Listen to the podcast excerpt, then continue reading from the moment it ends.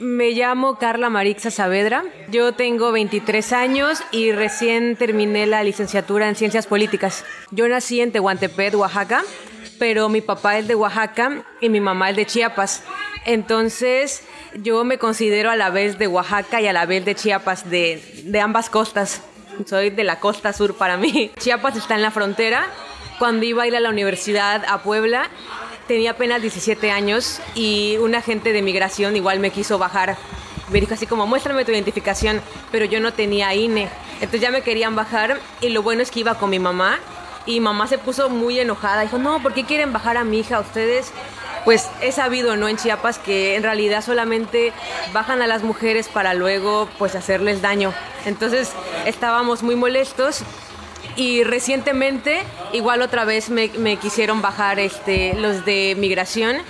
Esta vez iba sola y recuerdo que toda la gente de la combi como que se puso también a, a, defenderme y eso me hizo sentir bien porque sí me asusté.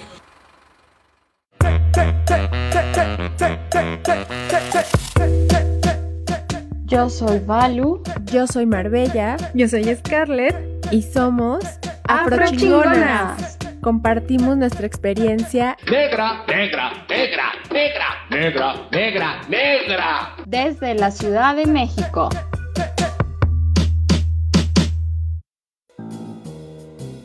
Migración sin revisión ni detención es una campaña de afrochingonas en colaboración con el Instituto para las Mujeres en la Migración y MUMI, que tiene como objetivo evidenciar que las revisiones y detenciones migratorias se basan en el perfilamiento racial y derogar los artículos 97 y 98 de la Ley de Migración por ser inconstitucionales y contrarios a los derechos de libre circulación y tránsito. Migrar no es un delito, por una migración sin revisión ni detención. Desde el inicio de la gestión del gobierno de la 4T, el tema de la migración comenzó a preocuparnos. Las promesas del secretario de Relaciones Exteriores, Marcelo Ebrard, eran esperanzadoras. Los principales medios informaban sobre los cambios paradigmáticos que tendría la política migratoria en México se hablaba del respeto al libre tránsito y del apego estricto a los derechos humanos. Bajo este mismo gobierno, la afrodescendencia fue reconocida en la Constitución mexicana. Por primera vez en 2020, el censo poblacional incluyó la pregunta sobre la autoadscripción afromexicana. Los resultados arrojaron que 2.5 millones de personas se consideran negras, afrodescendientes o afromexicanas. El reconocimiento de la población afro en la Constitución Política Mexicana no contempla la presencia de personas negras de otras nacionalidades y que vienen al país por razones humanitarias. Por eso sentimos que el reconocimiento de la negritud en México está incompleto sin el respeto por la dignidad y la vida de nuestros hermanos migrantes, negres, africanes, caribeñes, centroamericanos y sudamericanos. Basta que recordemos la horripilante noche del 27 de marzo del 2023, en la que murieron 40 migrantes jóvenes, 27 resultaron heridos y 15 mujeres lograron salir en la estación migratoria de Ciudad Juárez. O la fatídica volcadura del tráiler en la carretera de Chiapas que provocó la muerte de más de 50 personas, para sentir cómo nos hierve la sangre de indignación. No podemos ignorar el contexto actual de la migración en México, no podemos ser indiferentes ante las tragedias que cobran cada día cientos y cientos de vidas.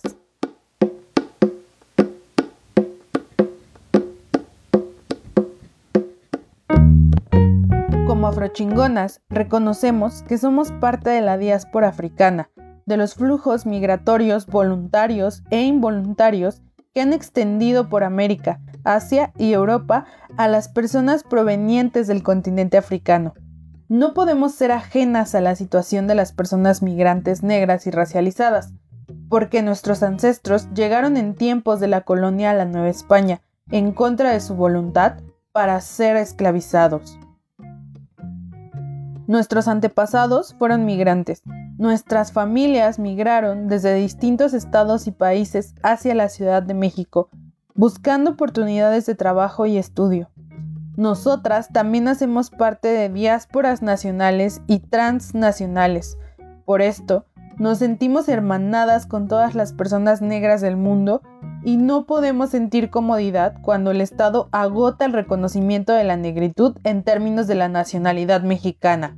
Negra, negra, negra, negra, negra, negra, negra. Creemos que es súper necesario establecer alianzas de trabajo político para exigir que se respete la vida de las personas en condición de movilidad. Por eso decidimos juntarnos con IMUMI, el Instituto para las Mujeres en la Migración, una organización de la sociedad civil que brinda acompañamiento y asesoría jurídica a mujeres migrantes y sus familias. Para este episodio entrevistamos a Dinora, Lorena y Miriam, quienes realizan un increíble trabajo desde esta organización. Soy Miriam González, em, actualmente o ya desde hace un par de años estoy como coordinadora de comunicación del Instituto para las Mujeres en la Migración, IMUMI.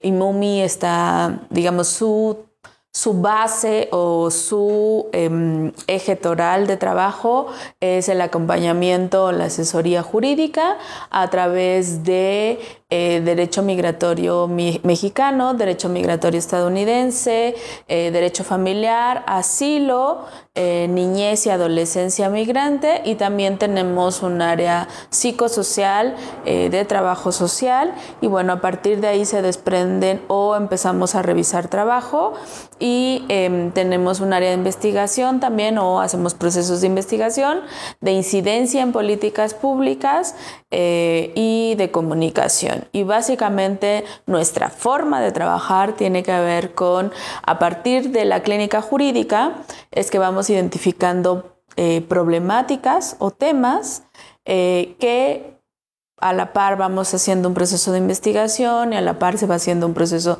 de incidencia eh, y de comunicación de tal forma que nos permita no solo resolver casos, sino ir mucho más profundo o eh, impactar a muchas más mujeres y familias que no están cerca de la Ciudad de México o que ni siquiera saben que existimos como organización.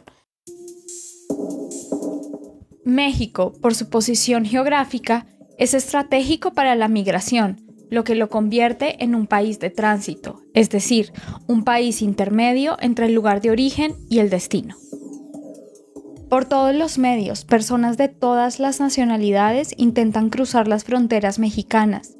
Estos países, de forma despiadada, expulsan a los bordes del mundo a las personas más precarizadas debido a crisis económicas, sistemas autoritarios de gobierno, persecuciones políticas, violencia sexual, desapariciones y crisis medioambientales.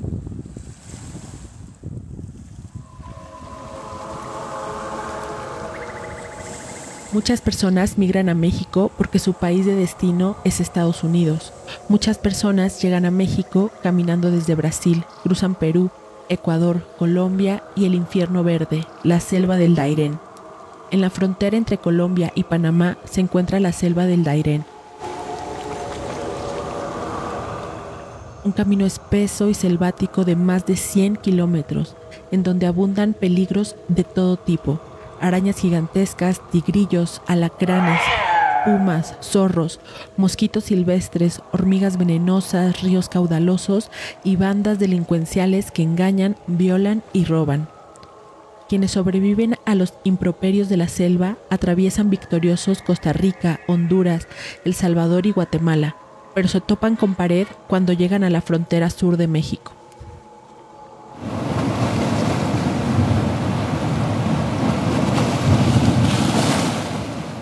Tierra, aire y agua. Algunas fronteras no se ven. Poco se habla de las fronteras marítimas y de cómo en las profundas aguas del mar existen innumerables riesgos dados por las condiciones geográficas del medio. Contra viento y marea, a pie, en avión o en embarcaciones improvisadas, las personas migrantes están dispuestas a irrumpir los límites de este territorio que hoy llamamos México.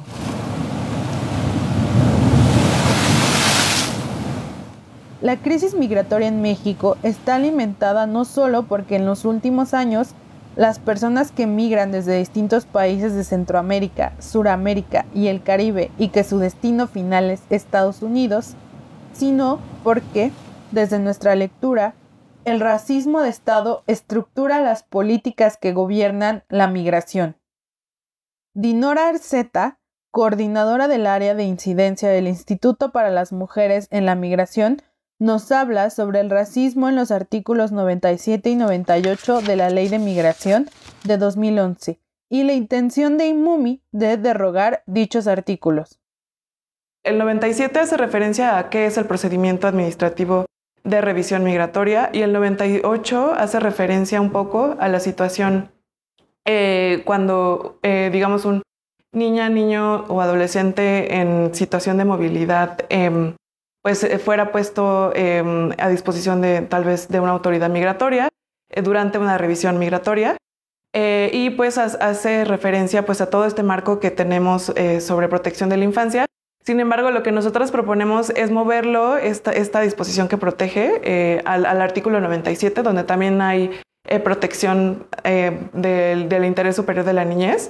Entonces, es muy importante sí eliminar de la ley de migración em, el capítulo de revisiones migratorias, porque pues realmente no supondría ningún retroceso, ¿no? Realmente se refrendaría em, la sentencia de la Suprema Corte de Justicia de la Nación eh, y pues algo que había mencionado, pero que tal vez no quedó un poco claro, es de que la, eh, em, Suprema Corte dijo que, es imposible llevar a cabo eh, revisiones migratorias sin, sin poder desprenderse del perfilamiento racial, ¿no? Em, entonces, bajo este argumento, consideramos que sí debería ser este, reformada la ley de migración.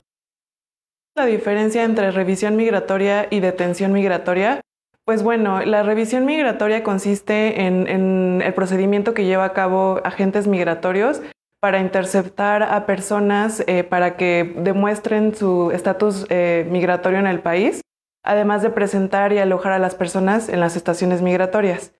Eh, en contraste, la detención migratoria es ya cuando las personas están a disposición del Instituto Nacional de Migración en una estancia migratoria o estancia provisional. Los agentes migratorios eligen a quién revisar bajo principios subjetivos que reproducen estereotipos de raza, clase y género.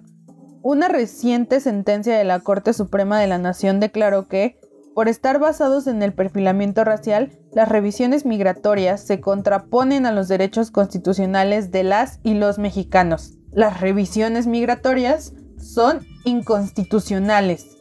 En el IMUMI estamos muy orgullosas de haber em, pues acompañado a cuatro personas eh, indígenas de Chiapas que hace 10 años eh, eh, emprendieron un viaje hacia el norte del país porque em, ellas iban a realizar un trabajo temporal agrícola. sin embargo, muy desafortunadamente, durante el tránsito en Querétaro fueron interceptadas en una revisión migratoria en Querétaro y pues em, se les puso a disposición de la estación migratoria en Querétaro y em, se, les, interceptó porque lo que dijeron las autoridades eh, era que pues no son mexicanas, ¿no? Eh, obviamente pues porque pertenecían a un, pueblo indígena y tenemos esa concepción em, del mito del mestizaje en donde pues realmente em, las personas de pueblos indígenas y afrodescendientes no forman parte de, este proyecto de nación. Entonces pues bajo este estereotipo y prejuicio se les detuvo y, pues ya, ¿no? Em, se les puso a, disposición de la estación migratoria y estando allá em, sufrieron tratos crueles, inhumanos y degradantes y además em, pues estuvieron ahí retenidos bastante días. y obviamente como fueron sometidos a, tortura, eh, les obligaron a afirmar que eran personas provenientes de Guatemala y que tenían que ser deportadas al país, ¿no? gracias al, apoyo de, las, organizaciones de, la sociedad civil, pues este, este, y después de mucho trabajo de acompañamiento psicosocial, jurídico y de litigio estratégico, pues este, este caso se llevó a la Suprema Corte de Justicia de la Nación después de agotar todos los recursos. Y pues bueno, la primera sala de la Suprema Corte de la Justicia de la Nación pues determinó haciendo un análisis de la ley de migración y, y pues qué es lo que sucedió en este caso, Em, pues hizo una determinación que, decía que pues las revisiones migratorias, eh, al ser un procedimiento que usualmente hacen de forma eh, subjetiva, es decir, las autoridades eligen ¿no? este, a quién interceptar con base en estereotipos eh, y prejuicios raciales, de género, de clase, etc. Em, y pues presuntamente eh, eligen ¿no? quién tiene un estatus regular y quién no.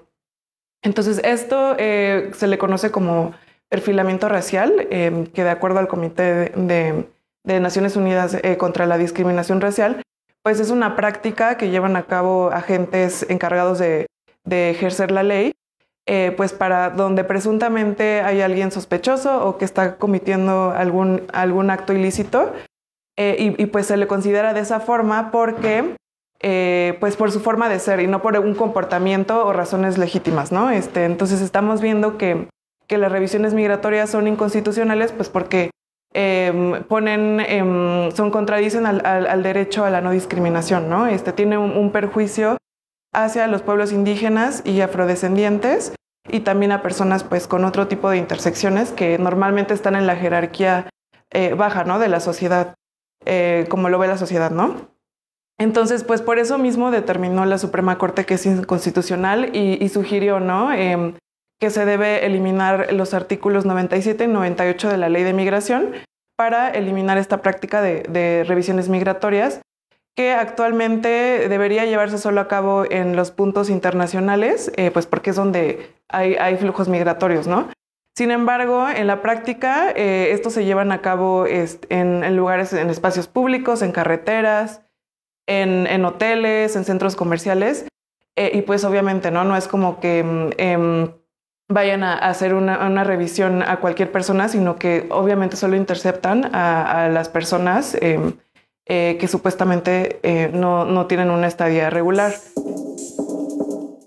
Desafortunadamente, estas prácticas racistas inscritas en las leyes afectan no solo a personas migrantes, sino también a personas mexicanas, a las que se nos cuestiona nuestra nacionalidad por no parecer mexicanas, no hablar español o no sabernos el himno nacional.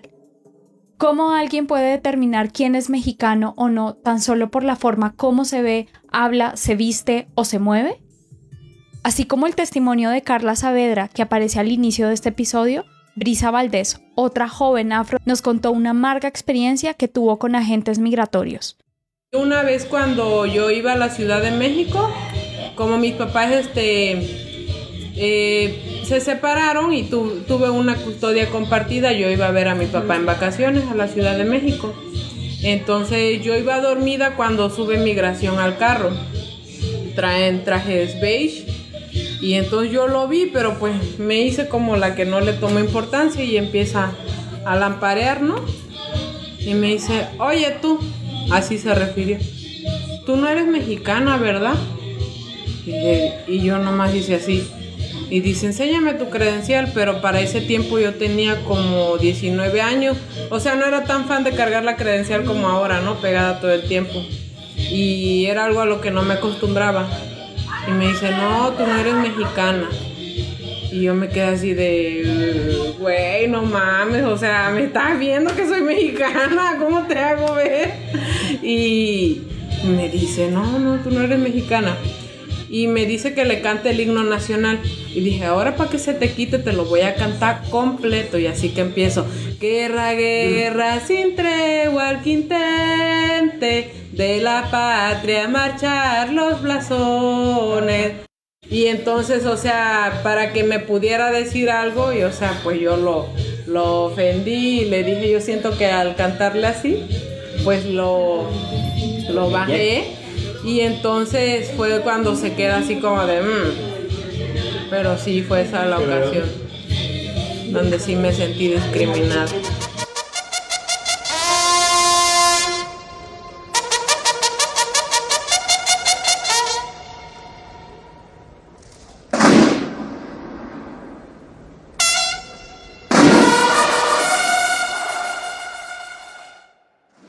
Según Dinora, México lleva a cabo esta práctica de revisiones migratorias porque ha habido una externalización de la política migratoria de Estados Unidos.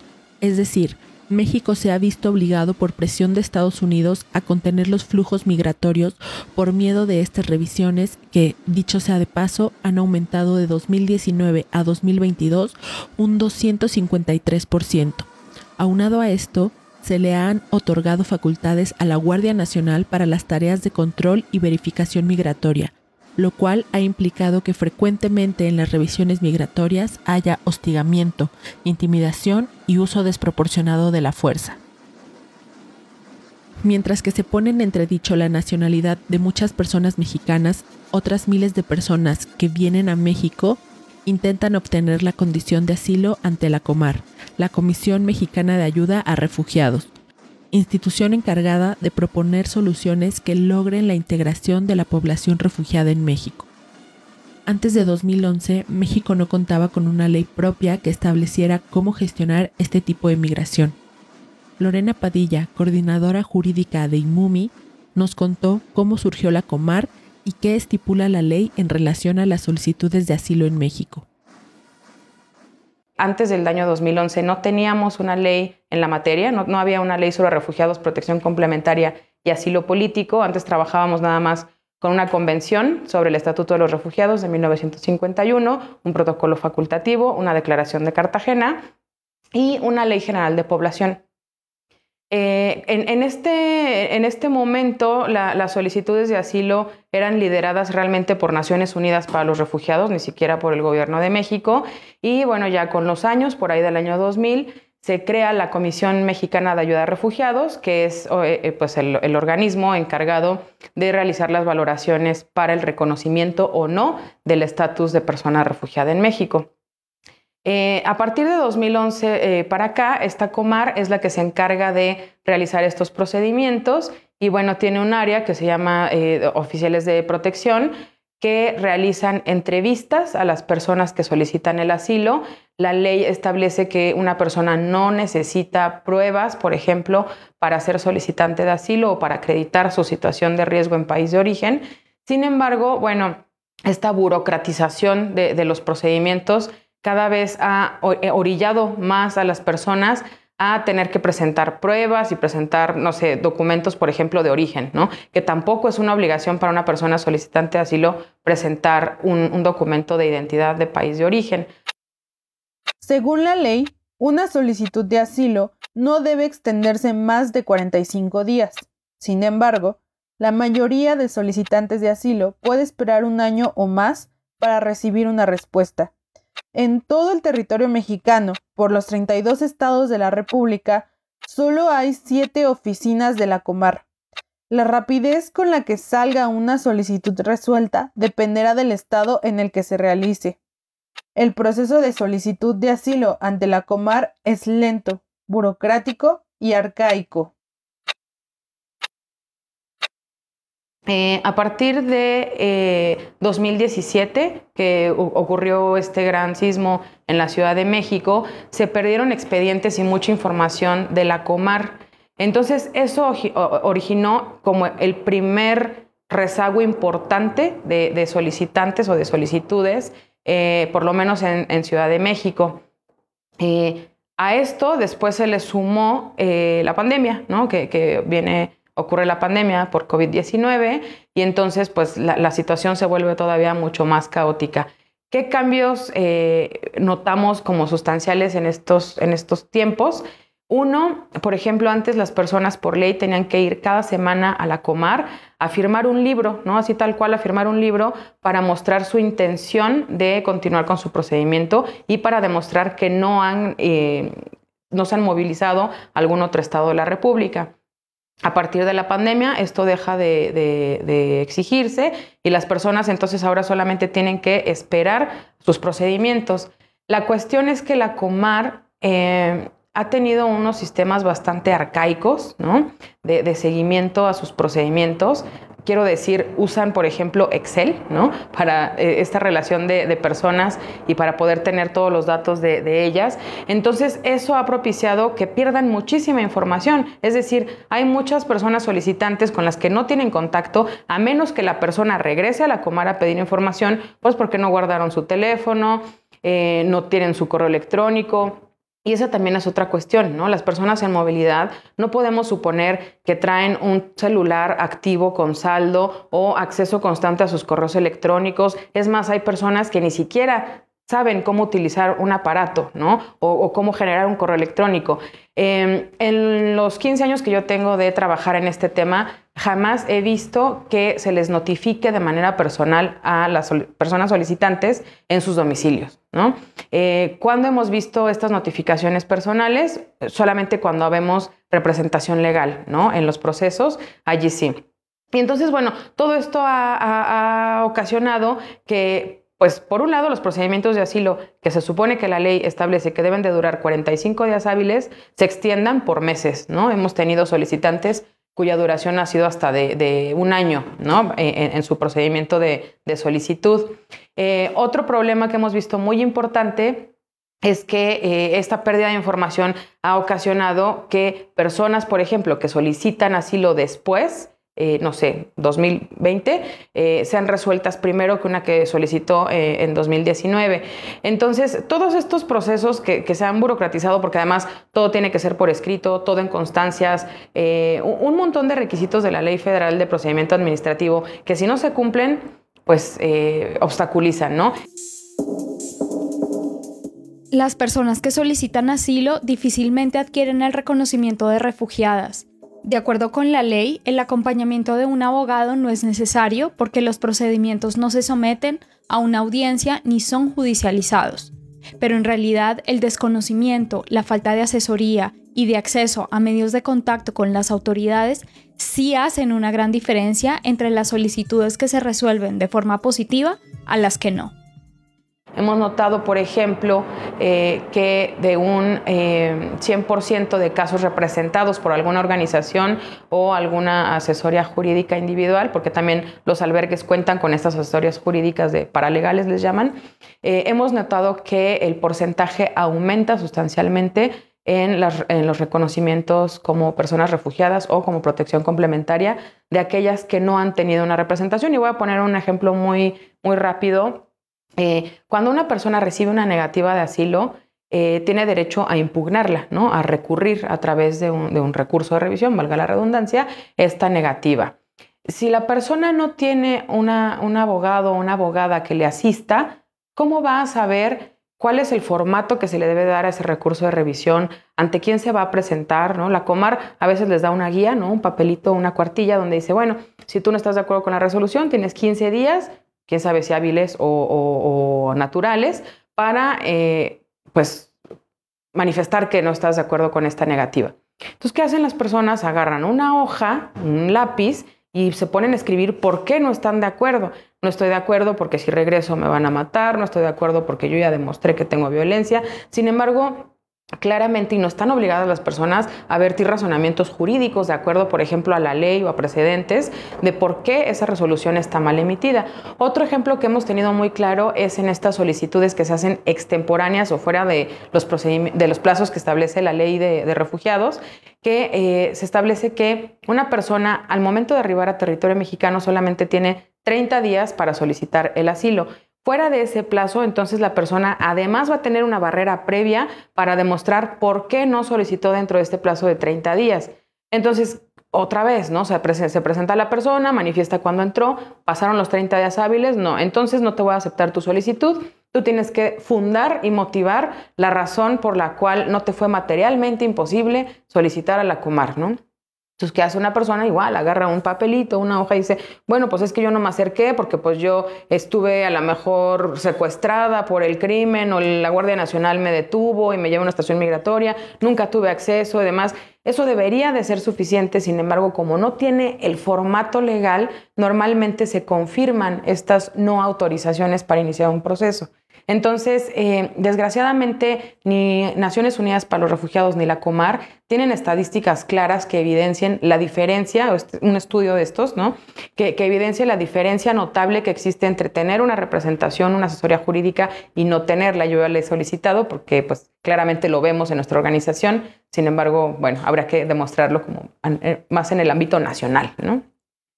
Bueno, inclusive yo te diría, no nada más es necesaria una, una representación jurídica en un proceso de asilo, que es súper importante, ¿no? Nos, no, no, no, nos, cansamos de repetir, esto no es un trámite de licencia. Por supuesto que se necesita un abogado o una abogada y por supuesto que se necesita acceso a expedientes, a los procedimientos, a acompañar inclusive a la persona en la entrevista. Hemos tenido casos de mujeres víctimas de violencia sexual y de género que obviamente se parten, se, ¿no? se, se quiebran en la entrevista y si el entrevistador no tiene las habilidades necesarias, la representación jurídica tendría que intervenir, tendría que cortar, tendría que apoyar a su representado o a su representada para poder desenvolver de manera adecuada la entrevista. Y si está sola, pues eso no sucede. El entrevistador lo que va a hacer es decir, bueno, pues hasta aquí con esta información que, que obtuvimos se va a resolver tu, tu, solicitud, ¿no? ¿Por qué? Pues porque no saben que tienen derecho a parar la entrevista, a reagendarla, ¿no? A, a, o a no reagendarla, a lo mejor parar unos minutos y retomarla, a tener varias entrevistas, no sé, un sinfín de cosas que pues claramente una persona solicitante que es víctima no tiene la necesidad ni la obligación de conocer una ley que por además ni siquiera es de, un país de origen, ¿no? O sea, es un país nuevo. También tenemos, por ejemplo, muchas interseccionalidades, muchas mujeres que no hablan español, que no tienen redes de apoyo en México. Eh, a veces también tenemos allí eh, mucha discriminación por color de piel o por raza o por origen, ¿no? Por ejemplo, a las personas haitianas, pues de primera instancia no se les reconoce, ¿no? ¿Por qué no se les va a reconocer? Se tiene que estudiar caso por caso para poder determinar si la persona sí es eh, merecedora de, de, recibir la protección como persona refugiada o no, o inclusive una protección complementaria, que ese es un análisis que también la Comar debe de realizar en estos procedimientos.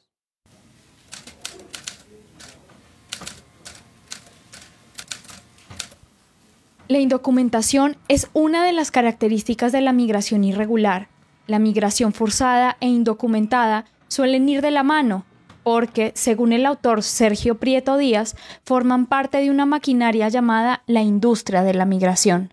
La emisión de un documento de regular instancia no es la solución definitiva ante las múltiples violencias que experimentan personas migrantes en México. Sin embargo, obtener este documento garantiza que las personas accedan a derechos tales como la salud, la educación y el trabajo. Las personas necesitan poder ejercer derechos durante su procedimiento porque, eh, a diferencia de lo que la gente común, ¿no? el público en general piensa, a los refugiados no se les mantiene, ¿no? No los mantenemos con nuestros impuestos, nadie les regala dinero, ¿no? O sea, las personas tienen que sobrevivir y muchas veces sobreviven con lo poco que las organizaciones de la sociedad civil organizada podemos aportarles, que no es prácticamente nada. Entonces las personas necesitan trabajar, necesitan acceder a servicios de salud pública, los niños y las niñas tienen que acceder a la educación, etc. Y sin un documento de regular estancia no pueden acceder a todos estos servicios. ¿Por qué? Porque todos estos están ligados a una CURP, a una clave única de registro de población, y si no cuentan con ella, pues entonces no van a poder ejercer estos derechos. Entonces es así que se establece en esta ley sobre refugiados que las personas deben de tener acceso a este documento provisional. Ahora, ¿se otorga siempre y en todos los casos? No. Cuando estamos, por ejemplo, en un lugar que no es Ciudad de México, que no es Acayucan, Veracruz, que no es Tapachula, Chiapas, ¿no? Estos lugares pues son como los grandes concentradores de personas solicitantes de asilo en México. Eh, hay algunos estados que arbitrariamente, ¿no? A través del instituto, deciden negar eh, el proceso. ¿Por qué? Porque dicen, es que si te doy las razones humanitarias te vas a ir, ¿no? Tú nada más estás solicitando asilo por el documento para poder transitar, entonces de una manera ilegal e indebida les retienen esa documentación y no se las entregan.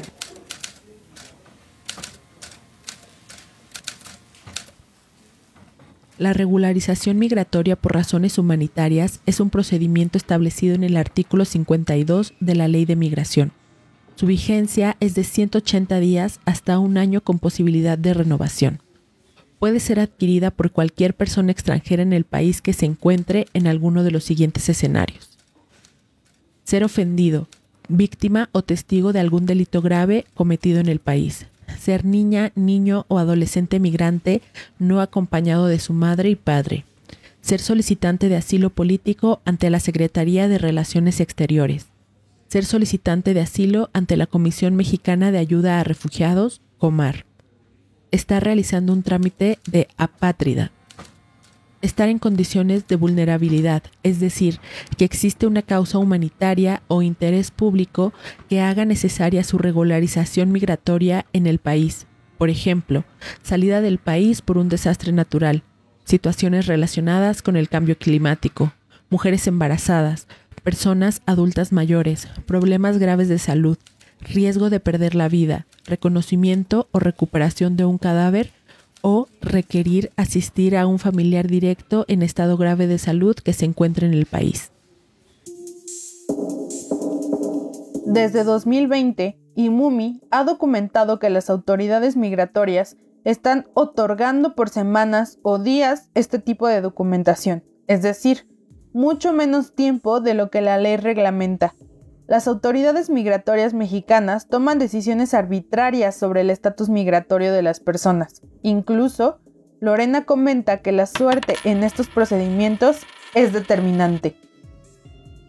En la ley de refugiados hay limbos legales que cuartan la libertad y los derechos de las personas migrantes. Si a una persona se le niega el reconocimiento de asilo, puede impugnar la decisión, es decir, irse a juicio en contra de la negativa de Comar. Sin embargo, hasta no obtener una sentencia definitiva, no podrá hacer ningún tipo de trámite de renovación ni transitar libremente por el país, lo cual puede significar años y años de disputa jurisdiccional con autoridades migratorias. Si una, eh, una niña ¿no? Eh, centroamericana eh, migra, ¿no? Sale de, territorio, de su territorio nacional, cruza la frontera, llega a México, podría solicitar el asilo a la Comar porque ella tiene mucho miedo de ser reclutada por el crimen organizado, eh, porque ya la amenazaron, ¿no? Y por eso su familia decidió mandarla con un pollero a, a México o a Estados Unidos. Entonces la Comar lo que tendría que hacer es primero analizar si el miedo de esta niña es creíble. Luego tendría que analizar si efectivamente estas situaciones, como la que está eh, manifestando la niña, existen en Centroamérica o no. Es decir, si existe el reclutamiento forzado eh, de, niñez por el crimen organizado o no. Si se acredita que este temor es real y que esta situación sí existe y que además le, sí le sucedió a ella, ¿no? Porque a lo mejor pues encontramos una nota en el periódico o a lo mejor sus papás denunciaron en país de origen eh, y, pues ahí tenemos algún tipo de, antecedente, lo que mencionaba antes de las pruebas. Entonces la, Comar va a decir, ah, bueno, entonces sí hay credibilidad y sí se, se, cumple el elemento objetivo y el subjetivo y por lo tanto esta persona puede ser reconocida como refugiada, ¿no? Entonces, formalmente, una persona no sería reconocida como refugiada si no cumple con alguno de estos eh, criterios y obviamente pues tiene que eh, relacionarse con los motivos que se establecen en la ley. Ahora, nuestra ley en México establece que si una persona no es reconocida como refugiada, también, también va a poder ser eh, beneficiada de protección complementaria. Y esa protección complementaria eh, aplica para personas que pueden ser víctimas de trata o tratos crueles, inhumanos o degradantes. Ante este panorama, IMUMI elaboró una investigación que define las diferencias prácticas entre una visa humanitaria y el documento provisional que brinda Comar a las personas que solicitan asilo una vez han llegado al territorio mexicano. La visa, contrario al tedioso proceso que acabamos de explicar, se solicita desde el extranjero y según las cifras de la Unidad Política Migratoria, organismo de la Secretaría de Gobernación que se encarga de generar y difundir información estadística sobre personas migrantes, en los últimos dos años solo 50 visas humanitarias fueron emitidas. Encontramos que eh, en un lapso de 2019 a 2021 solamente se emitieron 50 visas por razones humanitarias. Es nada, ¿no? O sea, si nosotros nos metemos al, a la UPM, ¿no? A la página de los boletines estadísticos de inmigración que publica eh, la unidad de política migratoria, podemos observar las cifras de, personas en movilidad en México, que aún esas cifras tampoco reflejan la realidad de, la migración en tránsito en México, porque hay mucha eh, migración no detectada por las autoridades. Y si ponemos nos ponemos a pensar que hubo 50 otorgamientos de visas por razones humanitarias, pues es nada. ¿Quién accede? Prácticamente nadie. Aunque las visas por razones humanitarias son un recurso disponible, son poco utilizadas. las personas reconocidas como refugiadas en México tienen derecho a traer a sus familiares en caso de que necesiten compañía o asistencia, por ejemplo, por alguna situación de salud. Esto es lo que se conoce como reunificación familiar, pero el INAMI, el Instituto Nacional de Migración, no permite que las personas refugiadas se reúnan con sus familiares a través de la solicitud de una visa humanitaria, sino por medio de una visa por unidad familiar. Esta visa sí tiene costos y no contempla los contextos de vulnerabilidad y violencia a los que normalmente pertenecen las personas que migran de forma irregular. ¿Quiénes entonces sí acceden a las visas humanitarias? Lo que hemos visto en la práctica es que las personas que acceden a este tipo de visas son o aquellas que, que, son, tienen familia en México, ¿no? Podría ser familia extranjera, pero residente en México, pero que no aplican para la reunificación familiar porque no son hijos menores de edad o porque no son parejas, ¿no? A lo mejor son primos, son tíos, son abuelos, ¿no? Supuestos que no se establecen en la ley para, este, para esta reunificación familiar podrían aplicar a este, a este supuesto de visas humanitarias, eh, no sé, por alguna cuestión médica, ¿no? Supongamos que la persona que reside en México tuvo una operación, tuvo un accidente, necesita quien lo venga a cuidar o quien la venga a asistir, entonces esa visa se podría otorgar. Y el único otro supuesto que tenemos en estos lineamientos para la expedición de visas en México es el de eh, personas que por alguna cuestión eh, de carácter público, ¿no? de interés público, van a necesitar internarse a México, pero necesitan un oficio de una autoridad de la Administración Pública Federal que pida que esa persona se interne a México. Yo solamente he visto ese supuesto una sola vez en 15 años y ha sido por una niña que falleció en la estación migratoria de la Ciudad de México a causa de negligencia médica por parte del Instituto Nacional de Migración y sus padres, eh, bueno, su madre estaba aquí con ella, después fue de vuelta de manera voluntaria, o sea, forzosa, a, su país de origen. Y cuando tenía que regresar a las audiencias penales, entonces el instituto solicitó, no sea, una autoridad de la Administración Pública Federal, solicitó la visa para que los padres pudieran internarse al juicio penal eh, de la niña, ¿no? Para el seguimiento. Es la única vez que he visto que se emite una visa de este, de este tipo, ¿no? Entonces, lo que IMUMI está solicitando o está proponiendo en este documento de análisis es que pues, se realice un protocolo para que mujeres que son principalmente víctimas de violencia sexual y de género puedan acceder a este tipo de visados por razones humanitarias para poder dar, por un lado, celeridad a su internación a México, pero por otro lado, también evitar pues todo este riesgo que, que corren las personas en movilidad de cruzar de manera irregular la frontera sur, ¿no? Llámese crimen organizado, llámese autoridades que también extorsionan, llámese Guardia Nacional que viola derechos humanos, etcétera, ¿no? Entonces estamos convencidas que esta vía regular de internación podría eh, operar de una manera muy favorable a los derechos de, de estas mujeres. En conclusión, si eres una persona migrante de cualquier nacionalidad, edad o género y llegaste a México porque tu vida corre peligro, puedes solicitar el reconocimiento de la condición de refugiado ante la Comisión Mexicana de Ayuda a Refugiados, COMAR. Como el proceso de solicitud de asilo es largo, burocrático y está lleno de irregularidades que se sostienen por una infraestructura estatal que no contempla el cuidado y la integridad de las personas, es preferible realizarlo en compañía de un abogado o abogada en temas migratorios. Si necesitas asesoría legal para resolver tu trámite ante la Comar, contacta a IMUMI. Estas son sus redes sociales. Todos los servicios en el IMOMI son gratuitos, eh, no hay ningún, ningún costo. Em, ya sea los servicios que se prestan a través de la clínica jurídica o los documentos que se van generando, no todo es gratuito. Y em, las mujeres, eh, básicamente lo que hemos visto o la forma en que hemos trabajado durante ya más de una década ha sido a través de pasar la voz entre las propias eh, eh, mujeres, pero también entre las organizaciones que nos van canalizando em, a, usuarias. Eh, y lo que eso ahora o después, digamos, las redes sociales también juegan un, un papel importante porque es a través de ahí que también van llegando casos. En este momento tenemos un tema con nuestra página web que está abajo, pero eh, sí, usualmente está ¿no? visible y es www.imumi.org. También estamos en Twitter a través de Imumi eh, en Instagram como imumi-mx, en Facebook como imumiac. Tenemos un canal de YouTube y Vimeo que es imumiac y recientemente estamos tratando de incursionar en TikTok y también ahí estamos como imumiac.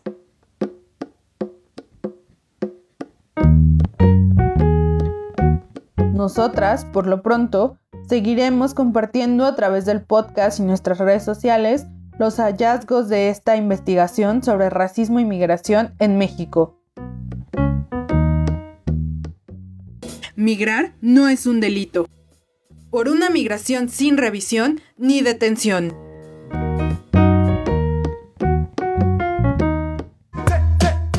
Para este proyecto autogestivo juntamos nuestros poderes. Yo, Marbella, con mucho amor, colaboro con las imágenes de portada. Yo, Scarlett, me encargo de la edición. Y yo, Balu, escribo el guion. Muchas gracias por escucharnos.